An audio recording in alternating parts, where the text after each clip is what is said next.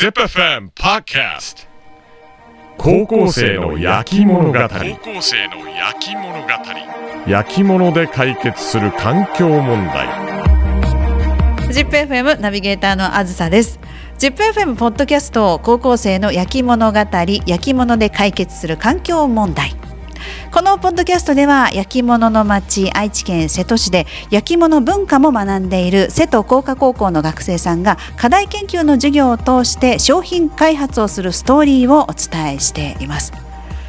瀬戸工科高校の学生さんが作る ZIPFM とのコラボ商品は環境配慮をテーマに貝殻釉薬を使った焼き物です。貝殻釉薬を作ったりデザインしたりと学生の皆さんめちゃくちゃ頑張ってくれていますで前回8回目のポッドキャストではコラボ商品プロジェクトの中間報告を先生にお伺いしたんですが今回は実際に決まったデザインについてお伺いしますお名前いただけますか？はい、瀬戸工科高校3年の宮坂です。お願いします。お願いします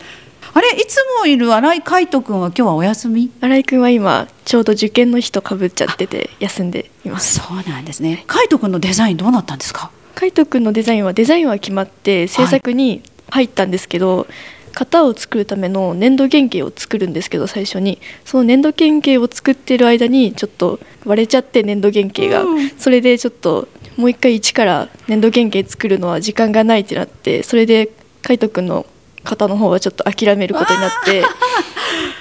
そうだ。どんなデザイン作ってくれてたんですか？海斗くんはあのシャコガイモチーフのデザインを作ってくれてて。はい。シャコガイっていうとあのよく教科書に載ってたボッティチェリのヴィーナスの誕生、ね、ちょっとあの裸の女性がイヤーンってなってる、ね。あのヴィーナスが立ってるあの回ですよね。そうです。ええ。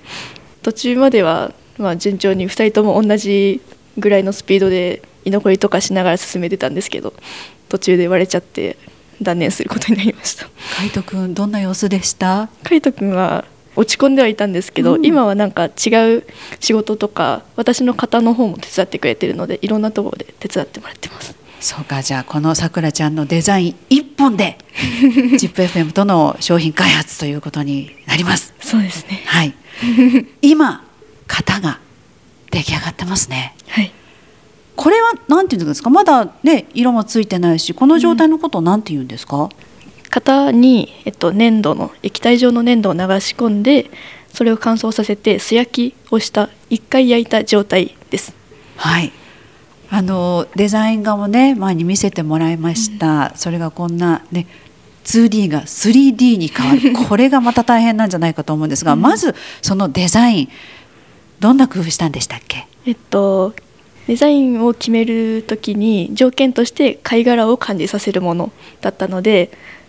どんなデザインがあるかなと思って私は巻貝に視点を当ててで巻貝でどんなデザインができるかなって思って考えて今のデザインに決まりました。はい、でもその 2D まだ紙の上に書いていたデザインをこんな風に形にしなきゃいけない、どんな苦労がありました？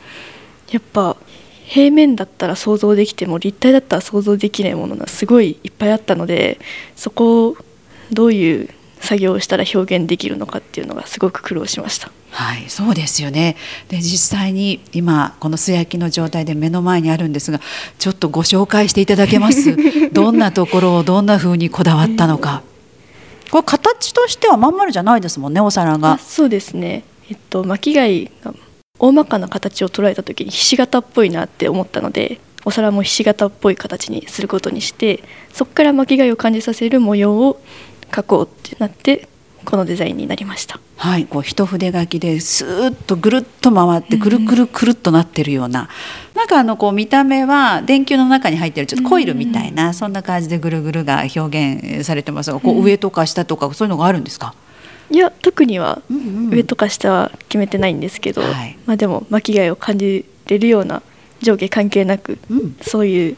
デザインにできたかなと思ってます。そしてそのお皿大きさ的には焼くとちょっとちっちゃくなるんですよね。そうですね。うん、完成形が何センチぐらいになるんでしょうね。原型は15センチで作ってたんですけど焼くとちっちゃくなってだいたい13センチ弱の大きさになる予定です。かなり朝方でこう何乗せましょうか、えっと、新井君とデザイン考えてる時に焼き菓子を載せれるようなデザインにしようってなって平皿っぽいデザインにしました。はい、でそのお皿の表面に、ね、巻き貝をモチーフした一本線がぐるぐるぐると書かれてます、この一本線浮き出てますね。そうですね。どうなってるんですか？えっと、これは一鎮っていう技法で書いてて、えっと、チョコペンみたいな感じでシューッともう勢いよく書くと綺麗な線ができる技法で模様だけは手作業一個一個違う模様になるので一つ一つ違うお皿が完成するっていう感じになります。なるほど。お皿は型で取るけれど、一鎮っていう初めて聞いた技法ですがこれはもう手作業で一個一個につけていかなきゃいけないと。はい、まあでもこの線の表現ってね今本当もっこりしてますが、うん。こうじゃない表現もあったんじゃないかなあと思うんです。そうですね。デザインを考えるときに私はお皿自体にその線を彫って今は浮き出てるんですけど私の中では彫ってその模様をつつけようって考えてたんですけど先生にアドバイスもらって彫ると表現が難しいということもあってそれでこの一鎮の方法にしました。はい、じゃあこの一鎮っていう方法は今回初めてそうですね。さくらちゃんも知ったっていうことに初めてやりましたねなるんですよね。これまであの学校で勉強してきた中で今回のこの作品役に立ったなとか勉強してきたっていうものはあるんですか？あんまり あんまりない。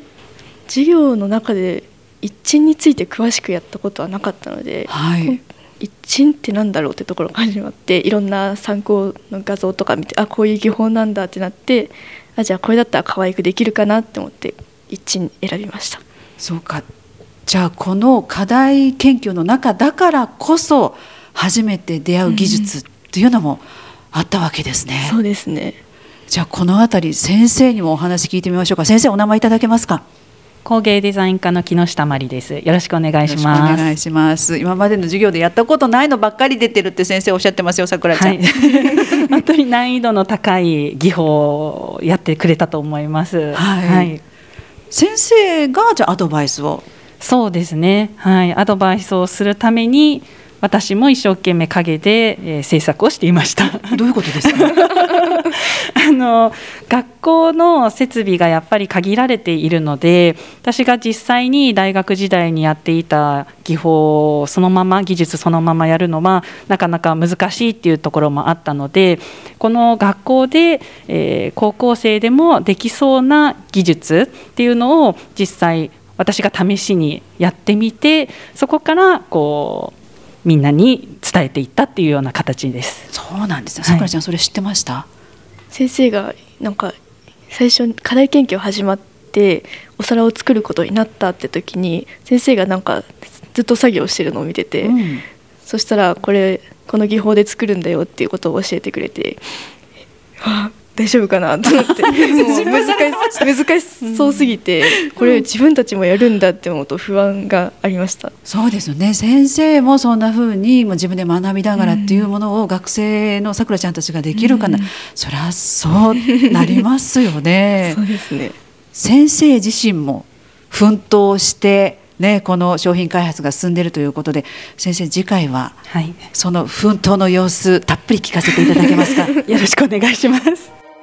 さあ今回は実際に決まったデザインのお話を途中まで木下先生そして美輪さんにお伺いしました。次回はこの続きお伺いしていきます。次回もお楽しみに。高校生の焼き物語焼き物で解決する環境問題。聞いてみてよかったなと思ったらぜひお聞きのプラットフォームで高評価そして応援の意味も込めてフォローをお願いします。でまた今回の瀬戸工科高校とのコラボ商品のように ZIPFM は地元の素材を使って地域の人たちとコラボレーションをするなど地産地消をテーマにした商品開発をしています。開発した商品は ZIPFM オフィシャルストアで販売地元の良い文化を再発見発信をしています。概要欄にリンクを貼っておりますのでぜひ一度覗いてみてください。ではまた次回 ZIPFM ナビゲーターのあずさでした。